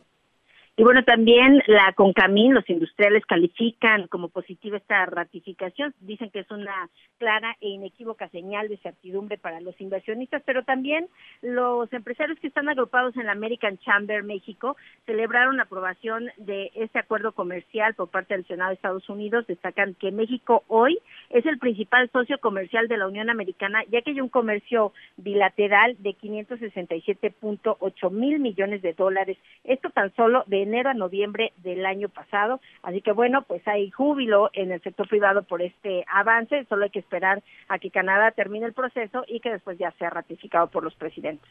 Manuel, mi reporte de la Es que como le hicieron cansada, Citlali. Oye, aprovechando viaje, los numeritos del día, Citlali, porfa.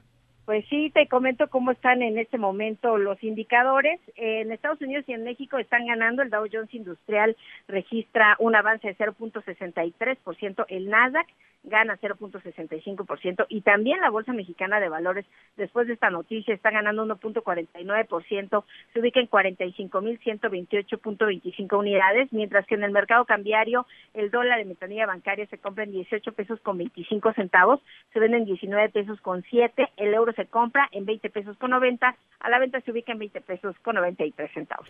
Manuel, mi reporte de la Gracias, dobles, Citlali, muchas gracias, muy buenas tardes. Igualmente, buenas tardes. Economía y finanzas con Eduardo Torreblanca. Lalo, qué gusto saludarte, ¿cómo estás? Lalo, Lalo. Uy, no tengo Eduardo Torreblanca. Ahí, está. ahí estás, ahí estás, Lalo, ¿cómo te va? ¿Cómo estás? Híjole, es que estas líneas telefónicas, Lalo, andan caprichosas, ¿eh? Sí. Andan complicadas. Todavía no regresan de vacaciones. Sí, sí. Siguen de vacaciones de diciembre. Oye, Lalo, cuéntanos los factores de riesgo de la economía mexicana. Por ejemplo, para no ir más lejos y no menos importante, la falta de inversión. Sí, fíjate que estaba yo escuchando con mucha atención a Citlali eh, y era de esperarse que viniera un, digamos, un estrellamiento de júbilo en el país porque el TMEC ha sido ratificado en el Congreso estadounidense, falta la firma del señor Trump y falta ya Canadá, pero bueno, ya es el, menor de los posibles eh, afectaciones a este tratado de libre comercio que es el más importante a nivel mundial, pero ojo, no es un cheque en blanco. Eh, la no ratificación del TEMEC era un factor de riesgo en el país.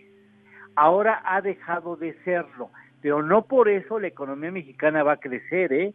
No estaba tapado el, el crecimiento económico por el TEMEC, ¿eh? O sea, estábamos, bueno, no estábamos, estamos parados en materia económica, pero el TEMEC y su negociación, su proceso legislativo no fue la razón por la cual la economía no anda, no camina.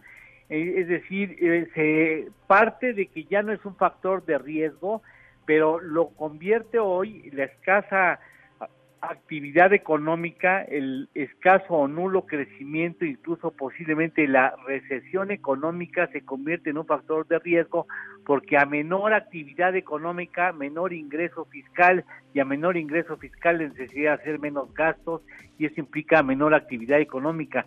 Es un ciclo perverso. Eh, y el hecho de que haya tenido ya Estados Unidos la voluntad de sacar adelante el trámite legislativo del TEMEC no revierte las circunstancias por las cuales México no está creciendo y ese es un asunto que tiene como pendiente el gobierno federal. Sin duda, sin duda, Lalo.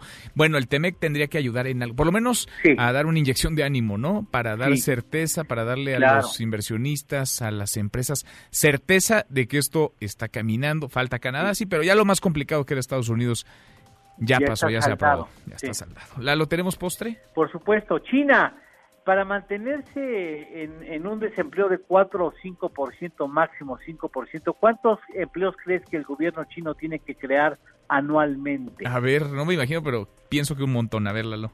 11 millones. No, bueno. 11 millones.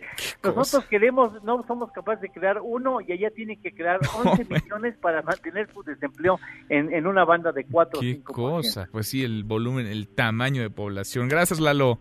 Gracias a ti, Manuel. Buena tarde a todos. Buen provecho. Muy buenas tardes también para ti, Eduardo Torreblanca. Hablemos de un asunto que ha despertado polémica, sobre el que hay también muchas preguntas y poco a poco nos hemos ido no solamente adentrando, sino comprendiéndolo y aplicándolo. La prohibición de las bolsas de plástico de un solo uso Cumplimos dos semanas de que esto entró en vigor en la Ciudad de México. Se había anunciado que a partir de este miércoles se multaría a los comercios que dieran bolsas a sus clientes, pero esto no aplica todavía. Hay revisiones sí a los establecimientos, hay invitaciones a dejar de usar bolsas, pero también hay protestas de quienes se ven afectados por esta medida. Yo le agradezco mucho al ingeniero José del Cueto, presidente de la sección de fabricantes de bolsa de la Asociación Nacional de Industrias del Plástico, que platique con nosotros esta tarde. Gracias, ingeniero. ¿Cómo estás? Muy bien, muchísimas gracias, gracias por la invitación. ¿De qué tamaño es el impacto que ustedes están recibiendo y que han calculado, que ya están sintiendo a 15 días de que comenzara esta medida en la Ciudad de México? Mira, ha habido muchos impactos. El impacto más fuerte ha sido en la Ciudad de México eh, con, las empresas que están radicadas aquí, porque hay empresas de toda la República que, que también venden aquí en la Ciudad de México. Y bueno, pues, ha habido cerca de 50 mil empleos en 4 mil empresas, que son los datos que tiene la gente de la Cámara de Comercio. A nivel nacional sentimos nosotros que el impacto es cerca del 20% del volumen. Eh, una cosa que estábamos viendo es que, bueno, pues ya la actividad económica el año pasado del sector de plásticos, que era un sector que había estado creciendo constantemente, nunca había registrado un decremento.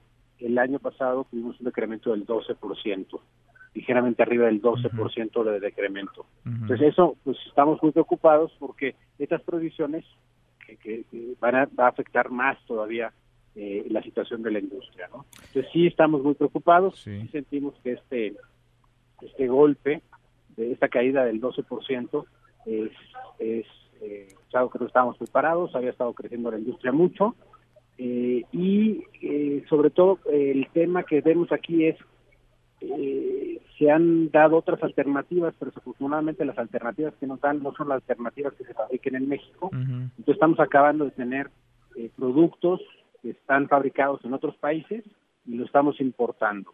Entonces, eh, creemos que la Secretaría le estamos tratando de, explicarle también eso, ¿no? el, impacto económico en empleos que están eh, causando eh, pues en un momento que es un momento muy delicado para la industria y para todo el país en general. ¿Qué opciones ponen ustedes sobre la mesa? Es decir, ¿qué alternativas? Porque a final de cuentas, eh, pues el discurso de las autoridades se acompaña además de la realidad, de que estas bolsas de plástico contaminan y son de un solo uso, en realidad tardan muchísimo, si no es que jamás se biodegradan. ¿Qué opciones, qué alternativas ustedes pueden poner sobre la mesa para rescatar no solamente a la industria, sino estos miles de empleos que ya nos platicas? Sí, mira, el tema de las bolsas de dos no se biodegradan, pues así están diseñadas, están hechas y fabricadas para que no se biodegraden. Es un material que no tiene que acabar en el medio ambiente, eh, nunca fue diseñado para que se biodegradara, y las alternativas que hay biodegradables son unas alternativas que solo se biodegradan en condiciones muy específicas en las plantas de compost. Nuestra propuesta es que el material compostable es una alternativa, pero no debería ser la única. Lo ideal, lo que ha funcionado en otros países, que ha reducido el 85% del consumo, son bolsas reutilizables, pero no nada más las bolsas reutilizables de polipropileno, de tela no tejida, eh, importadas, sino creemos que puede haber bolsas de polietileno que se pueden fabricar en México, los mismos fabricantes que las fabrican, que fabricamos de bolsas tradicionales, podemos fabricar estas bolsas, que son bolsas que se pueden usar 50 veces, por ejemplo, y estamos abiertos a negociar, creemos que 50 es un número bastante cercano, que con estos 50 usos lograremos reducir el 80% del consumo. Hoy por hoy la estadística que ustedes tienen, si es que la tienen, ¿cuántas veces se utiliza una bolsa? Una bolsa que a uno le entregan en el mercado, en el súper, ¿cuántas veces se utiliza?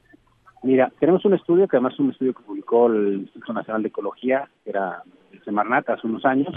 El 97% de las personas dicen que reutilizan sus bolsas por lo menos para tirar los residuos. Entonces todas las bolsas tienen por lo menos dos usos. El día que te la dan en el supermercado, en el comercio, y que la mayoría de la gente, el 97%, son las que usa para tirar la basura.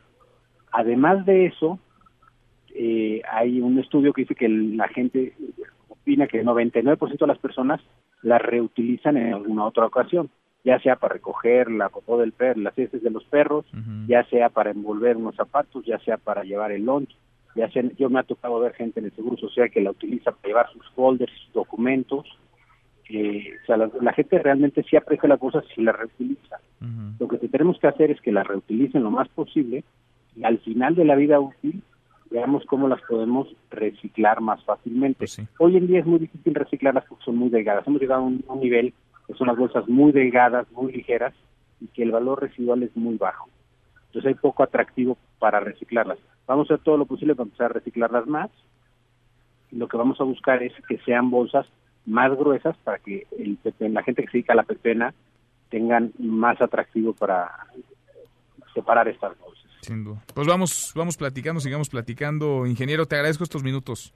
Al contrario, a ti, muchísimas gracias. Gracias, muy buenas tardes. El presidente de la Asociación de Fabricantes de Bolsas de la Asociación Nacional de Industrias del Plástico, José del Cueto. Cruzamos la media, justo ahora la cruzamos, la hora con 30, pausa y volvemos con un resumen de lo más importante del día. Esta mesa, la mesa para todos. No te levantes. Podrías perder tu lugar en la mesa para todos. Con Manuel López San Martín. Regresamos. Unos 45 millones de africanos padecen hambre, señaló la ONU. La situación se ha agravado por el aumento de precios, la pérdida de ganado a gran escala y el desempleo. Seguimos, volvemos a esta mesa, la mesa para todos, cruzamos la media ya la hora con 31, entramos a un resumen con lo más importante del día. Resumen. Bueno, ya lo decíamos, fueron meses de negociaciones, jaloneos, de presiones. Ya salió, ya se aprobó el TEMEC, el Tratado México, Estados Unidos y Canadá. Recibió el aval del Senado en los Estados Unidos. 89 votos a favor, 10 en contra. Este tratado pasa ahora al escritorio de Donald Trump para que lo firme. Falta solo la aprobación del Congreso de Canadá. Este Congreso retoma labores el próximo 27 de enero. El presidente López Obrador celebró así la ratificación. Esto es eh, algo muy significativo. Es una buena noticia porque este tratado va a significar más confianza en México para la llegada de inversiones, para que se instalen empresas, que haya trabajo eh, con buenos salarios, eh, haya bienestar para nuestro país y para su pueblo. Bueno, y está en nuestro país el fiscal de Estados Unidos, William Barr. ¿Cómo va la visita, Hatsiri? Hatsiri Magallanes, gusto en saludarte otra vez. ¿Cómo estás? Buenas tardes. ¿Qué tal, Manuel? Buenas tardes. Pues déjame decirte que ya están por cumplirse dos horas de esta reunión entre el fiscal general de Estados Unidos, William Barr, y también el secretario de Seguridad y Protección Ciudadana, Alfonso Durazo, precisamente en las instalaciones de esta dependencia.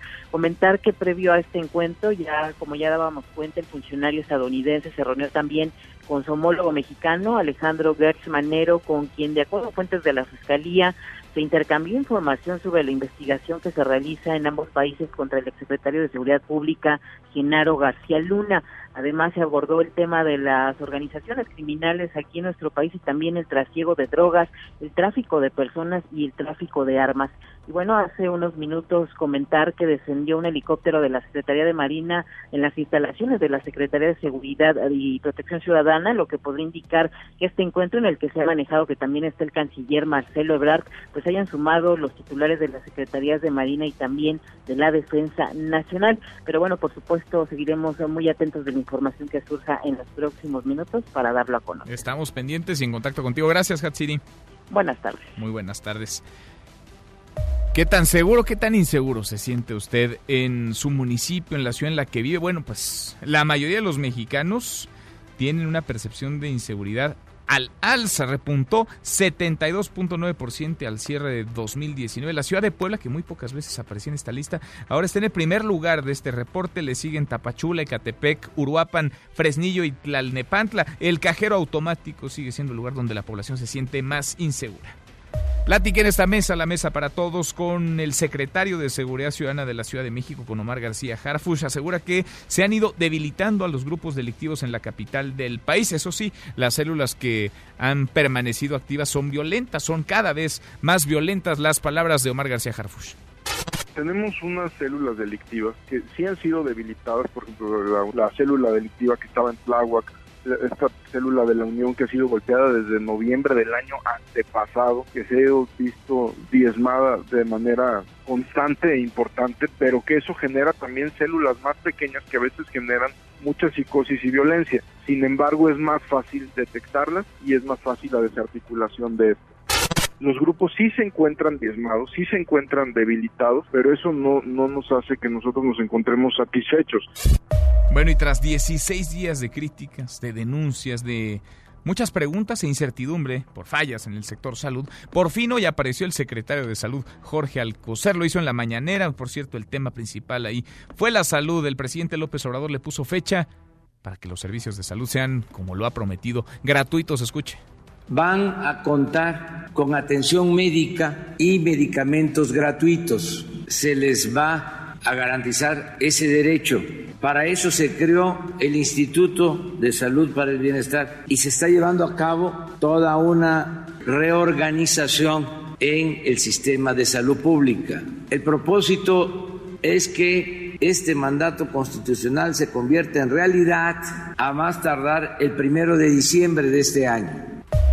Bueno, y al día de hoy van solo tres estados, nada más tres estados se han adherido al Instituto de Salud para el Bienestar. Faltan 19 por firmar esto de acuerdo con el titular del Instituto Nacional de Salud para el Bienestar, este que sepultó al Seguro Popular, Juan Antonio Ferrer.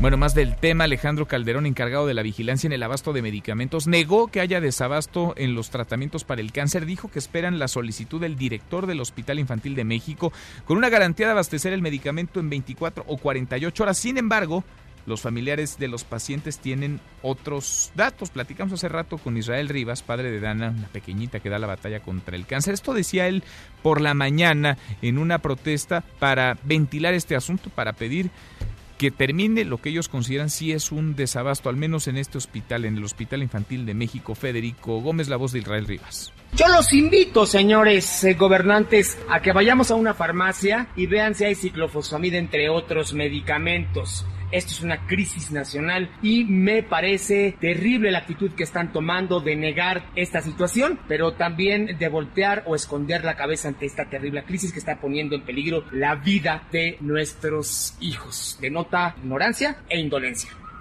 Platique en esta mesa, la mesa para todos, con el director general del IMSS, Consué Robledo. Esto me dijo sobre los eh, nuevos delegados del instituto, delegados que fueron, por cierto, elegidos por concurso, no por dedazo. Los mejores perfiles son los que se quedaron con los cargos, a todos los examinaron, a todos los revisaron. Quienes sacaron las más altas calificaciones se quedaron con la chamba, la voz de Zoe Robledo. Finalmente pasaron un proceso de entrevistas con un panel de expertos, dos del Seguro Social, un médico, una enfermera y uno, uno externo que nos ayudó muchísimo en esta en esta parte, hicieron todas las entrevistas y al final de cuentas, digamos que la lista de los 35 hombres y mujeres fue simplemente a partir de su calificación. Son los que salieron mejor evaluados en todo este proceso. Son 35 lugares. Bueno, en otro tema, una persona muerta, una más herida es el saldo por la explosión de un polvorín ocurrida esta tarde en San Pedro de la Laguna, en Zumpango, en el Estado de México. Al menos 600 personas fueron desalojadas de la zona. Esto lo dio a conocer el gobernador del Estado de México, Alfredo del Mazo. Hasta aquí el resumen con lo más importante del día.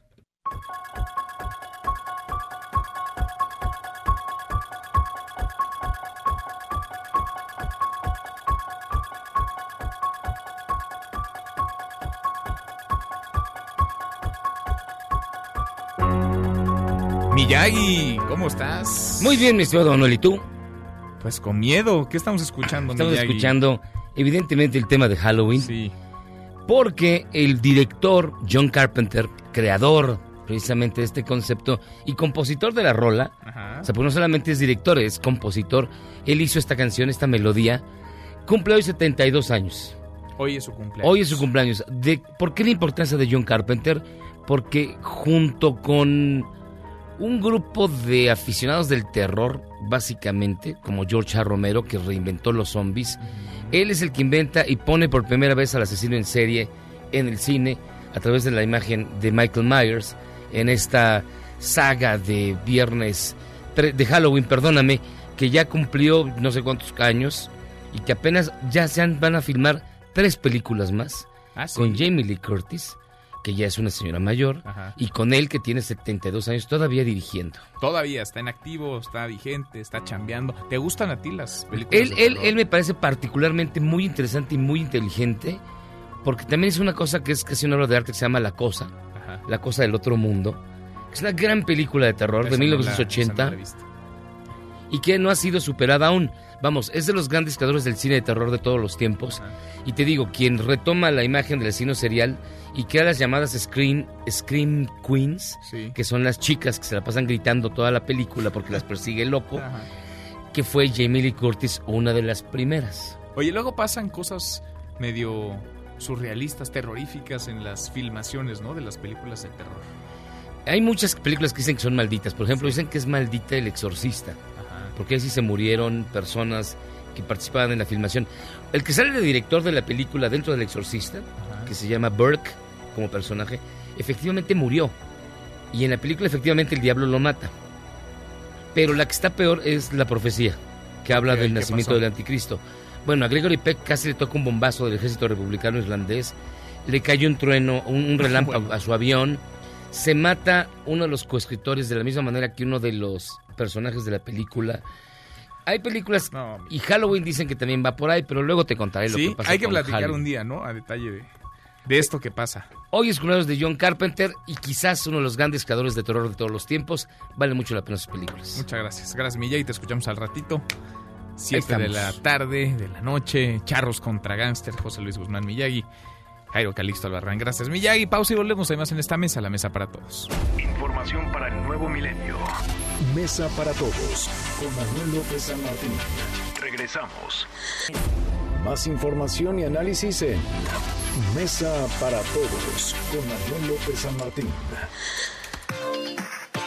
Seguimos, volvemos a esta mesa, la mesa para todos. Ayer se reunió el poeta y activista Javier Sicilia con la secretaria de Gobernación Olga Sánchez Cordero. Esto previo a que la próxima semana salga, parta de Cuernavaca, Morelos, una caravana, una marcha que tiene como destino el Palacio Nacional para protestar o para exigir mejores condiciones de seguridad en un México violento, en un México sangriento. Javier Sicilia, la línea telefónica. Gracias, Javier, por platicar con nosotros. ¿Cómo te va? Buenas tardes, Manuel. Buenas tardes al auditorio. Cuéntanos cómo te fue, cómo te recibió Olga Sánchez Cordero, ¿de qué platicaste con ella? Pues es una mujer extraordinaria, de una amabilidad, y una empatía, un sentido humano muy, muy grande. Eh, pues, con mucha cordialidad nos recibió a mí y a María Costa acompañaba. Y el tema fundamental es justamente el tema con el que vamos a caminar, ¿no? El tema de la justicia transicional, ¿no? Un tema que, que bueno, es contrario a las formas en que han aplicado la política de, que han reducido la política, digamos, de verdad, de justicia, a una política de seguridad basada, pues, en, en ¿cómo decirlo? Es complejo lo que estuvimos hablando y lo que queremos proponer, lo que estamos proponiendo, que se ha basado en, la política del presidente, la seguridad la, la ha puesto en la Guardia Nacional y en los programas sociales, pero esto no, no, no, resuelve el problema de las causas. Con, con, ella ves más coincidencia en, en lo que has estado tú eh, diciendo, pidiendo, no de ahora, desde hace años, Javier. Sí, yo creo que este, no está rebasada, digamos, para el tema que nosotros traemos, el tema de la justicia transicional, es un tema que no puede hacerlo solo la, Secretaría de Gobernación, tiene que ser un tema mandatado por la máxima autoridad, eh, que es el presidente, porque es una política de Estado. La puede implementar, la podría implementar, y de eso estuvimos hablando, la Secretaría de Gobernación, pero necesita que todo el Estado, en todos sus niveles, y la ciudadanía entera se alineen para apoyar esta política de Estado. Entonces, en ese momento tendría la capacidad para, para articular una política de Estado que vaya en función de las causas la Secretaría de Gobernación. Mientras tanto, pues seguirán atendiendo causas en el caso de las víctimas, de la justicia, eh, casos, y, en y por otro lado, atacando la violencia con una Guardia Nacional que no se ve muy claro qué hace, lo que sí sabemos es que reprime migrantes, y por otro lado los programas sociales del presidente, que son buenos, pero si no están tejidos en una política amplia y profunda, pues difícilmente van a tener resultados, los resultados que pretende el presidente. ¿Hablaron de la caravana, de la marcha que saldrá la próxima semana, el 23 de enero? Sí, de alguna manera le dijimos, vamos, porque ustedes están rebasados, necesitamos que esta agenda la asuma el presidente. Si no la asume, ustedes difícilmente van a poder eh, articularla. ¿no? Entonces, pues en ese sentido le dijimos, nosotros vamos en favor de, de esta agenda, una agenda que, que, bueno, ahí están los documentos, se los entregamos a ella, unos documentos que ya tenía gobernación, pero que, pues, porque está rebasada, no ha podido mirar con, con profundidad y asumir con profundidad y pues llevarle toda esta agenda para que el presidente abra la puerta y podamos explicarla. No yo, que reciba a los expertos, que reciba a las víctimas que van apoyando a los expertos para esta política y de tal forma que la pueda entender y que entonces sí podamos tejerla y gobernación tenga la posibilidad de articularla. Eso es lo que nosotros creemos. El, el, lunes platicábamos acá en esta mesa para todos con Julián Levarón a propósito de la reunión en Bavispe, Sonora, la reunión del domingo pasado con el presidente López Obrador, y nos decía que incluso él pues eh, pediría o buscaría que el presidente se sumara a esta marcha, es decir, al no ser una marcha contra el presidente, sino en pro de una estrategia distinta de seguridad, estarían invitados, pues sí, sociedad civil, pero los ciudadanos en general, quienes quieran participar, incluidos los funcionarios públicos. ¿Tú piensas igual? ¿Piensas, Javier, que podrían participar en esta marcha servidores públicos, funcionarios, en su calidad de ciudadanos? No, yo creo que, por ejemplo, los servidores públicos que trabajen en esta agenda y que impulsen, digo, los servidores pueden ir como ciudadanos, evidentemente además un domingo. Lo que no pueden ir son partidos políticos, ¿no? Ni, ni, ni, personas, porque por desgracia los partidos políticos se sirven a sí mismos, ¿no? No están atendiendo y, el problema, la, la, evidencia es que pues, está el país como está, ¿no? No han trabajado para la ciudadanía, han trabajado para sus agendas y sus intereses no queremos a, los partidos. Si quieren realmente trabajar por los ciudadanos, pues ahí están los recintos legislativos, ¿no? Para que hagan y empujen esta agenda con toda la, la, la, humanidad y no los intereses de partido o el sentido ciudadano eh, en función de los ciudadanos que deben de, ejercer en, los recintos legislativos. La intención de esta caravana es salir el 23 de enero de hoy en 8 y llegar cuándo a la Ciudad de México, cuándo al Palacio Nacional. Llegamos el, 20, el 23, 24, llegamos a la Ciudad de el 24. En la tardecita. ¿Y la intención es eh, reunirse o pedirle audiencia, tocar la puerta del Palacio Nacional a ver si lo recibe el presidente? Pues ya está avisado, ¿no? Ahí vamos, presidente, escúchanos, no vamos contra ti. Eh, esta agenda es prioritaria para la nación. Como has abordado el, el tema, pues nos ha costado 40 mil muertos en el último año, 5 mil desaparecidos más. Da poca justicia que han recibido las víctimas acumuladas con las administraciones pasadas, ¿no? que son deudas de Estado. Entonces nosotros no vamos nada más a protestar, vamos con una propuesta, una propuesta que ya el presidente había abrazado cuando era todavía presidente electo en el Centro Cultural Capelolco, y por eso fuimos a trabajar con gobernación, pero esa agenda se desechó, llevamos otra vez los documentos, aquí están, ¿no? Porque se trabajó acá, y otro, otro documento muy importante que realizaron los expertos del CIDE, un eh, aterrizaje muy, muy claro, muy puntual que complementa el otro documento que hicimos con gobernación sobre la justicia transicional aplicada a la realidad mexicana. ¿no? Una justicia, es un, es un tema muy grande, muy profundo. Cuando se ha aplicado, por ejemplo, en Perú, bajaron muchísimo los índices de violencia. ¿no? Porque el problema es que el Estado está capturado, capturado por, por, por, gente que está trabajando para el crimen organizado, que vienen desde el pasado y que siguen enquistados en el presente. Esa es la justicia transicional, iluminar esa verdad y llevar ante la justicia, a partir de esa verdad, esas grandes franjas terribles que tienen capturada al Estado. ¿sí? De tal manera que podamos eh, rescatar al Estado, de, dejarlo de que, de, que esté capturado para que pueda empezar a funcionar bien, ¿no? Sin duda. Y eso Entonces es, una, es una agenda muy grande, pues muy profunda. Y, no es fácil, no es rápido y hay que empezar cuanto antes, ¿no? Porque esa es, la idea. Pero necesitamos que el presidente la entienda y la comprenda. Creo que el gobernación no ha sido capaz de explicarle esto a, y hacerle entender al presidente. Creo que ellos están, apenas están entendiendo de qué estamos hablando yo creo que es importante que el presidente esté abierto, no, no que me reciba a mí, yo no soy importante, no se trata de personas, que reciba esa agenda y que pueda escuchar qué es lo que traemos. Tienes con los expertos que vienen apoyados por las víctimas, porque las víctimas se siguen acumulando y el, el, el caso de gobernación siguen atendiendo casos. No hay que dejar de atender casos, pero hay que ir a las causas. Y para ir a las causas necesitamos que entiendan esta política que está proponiendo. No yo, un montón de expertos y que cuando se ha aplicado en los países en los que se ha aplicado ha funcionado. ¿no? Sin duda. Javier, te agradezco esta conversación. Seguimos platicando. Arranca esta caravana, esta marcha de hoy en ocho. Vamos conversando en el camino. Gracias como siempre. Muchas gracias, Manuel. Un gran abrazo. Otro de vuelta. Muy buenas tardes. Es Javier Sicilia. Saskia Niño de Rivera. En Mesa para Todos. Saskia Niño de Rivera, presidente Reinserta, como todos los jueves en esta mesa para todos, la colaboradora favorita. Saskia, ¿cómo te va? Bien, Manuel. Gracias, muchas gracias. Ayer platicábamos sobre la propuesta que se iba a presentar y a final de cuentas no se presenta, se anuncia que se va a presentar de un enorme catálogo, de un paquete de cambios a leyes, comenzando por la Constitución, para transformar el sistema de justicia. ¿Se filtraron por ahí algunos documentos? ¿Tuviste oportunidad de revisar algo de lo que se podría presentar?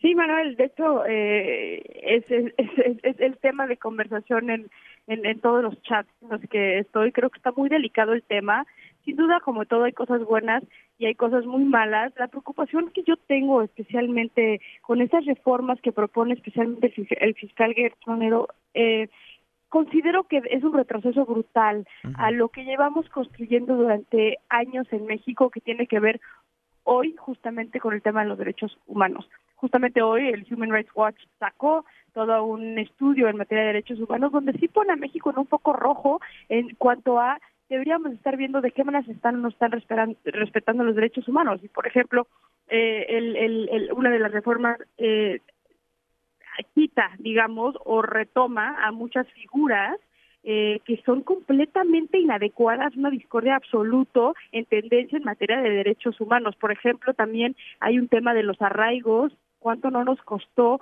eliminar el concepto del arraigo dentro de la ley y ahorita la reforma retoma eh, el, arraigo, aún cuando hay un pronunciamiento muy claro de la Corte en cuanto a la inconstitucionalidad del arraigo. O sea, regresiva, digamos, este paquete de reformas es, sin duda ¿es regresivo es, es, regresiva, el arraigo es un ejemplo eh, perfecto que aparte es violatorio de los derechos humanos, como lo, bien lo dice la, la Corte, el tema de adolescentes, Manuel, por ejemplo, le da la tutela a la familia en materia de derechos humanos, que para mí que trabajo con niños y con adolescentes todo el tiempo, es preocupante porque muchas veces estos niños que están en condiciones de vulnerabilidad cuando están en contacto con el sistema penal, la familia eh, tiene responsabilidad en cuanto a la violación de los derechos humanos, entonces le quita la figura al Estado de, de derechos humanos, lo cual es obligación del Estado proteger. Ahora, en ese sentido, es una buena noticia que no se haya presentado. Sería una mejor noticia que invitaran a las organizaciones, a los académicos, a los especialistas a sentarse a la mesa a escribir juntos las iniciativas. Mira, yo siento, yo siento, Manuel, que los grupos en los que yo estoy, por lo menos, eh, que no son pocos y que son muchos años de estar en materia de seguridad en este, en este gremio, no veo a quienes incluyeron y no vieron con quién se sentaron a estirar el, lápiz. De igual manera, Ricardo Monreal, el senador Ricardo Monreal, va a presentar eh, una propuesta que tiene que ver con tema de adolescencia en conflicto con la ley. Ya tuvimos contacto con la gente de, de, Ricardo Monreal y estamos viendo si aún hay tiempo y si se puede ver de qué manera los que trabajamos en el campo, los que estamos en esto, podemos sumar, porque la idea es ir para adelante y no para atrás. Pues sí, sin duda, ojalá, ojalá, porque todos queremos más seguridad y tenemos que trabajar todos para lograrla, para conseguirlo, políticos, claro, pero también organizaciones, sociedad civil y quienes han estado en el campo trabajando directamente con la población, no solamente en riesgo, sino también con las víctimas. Saskia, gracias como siempre. Al contrario, bueno, un abrazo. Otro de vuelta, muy buenas tardes. En tiempo real, universal. Inician investigación a consejeros del INE por posible daño patrimonial. Fuerte explosión de pirotecnia deja un muerto en Zumpango, Estado de México. Alejandro Gertz Manero y fiscal de Estados Unidos William Barr analizan caso García Luna. MBS Noticias. Alcalde de Torreón desmiente apoyos a familia de menor que atacó en colegio. Con esto cerramos, con esto llegamos al final. Gracias, muchas gracias por habernos acompañado a lo largo de estas dos horas. Soy Manuel López San Martín. Se quedan con Nicolás Roma y Radio Marca. Claro, nos vemos al rato, 8 de la noche. Noticias República MX por ADN 40 y aquí nos encontramos en esta mesa, la mesa para todos. Mañana, como todos los días, mañana que será viernes. Por fin viernes, pásenla muy bien. MBS Noticias presentó Mesa para Todos. Con Manuel López San Martín. Un espacio donde todos tienen un lugar. Este podcast lo escuchas en exclusiva por Himalaya. Si aún no lo haces, descarga la app para que no te pierdas ningún capítulo. Himalaya.com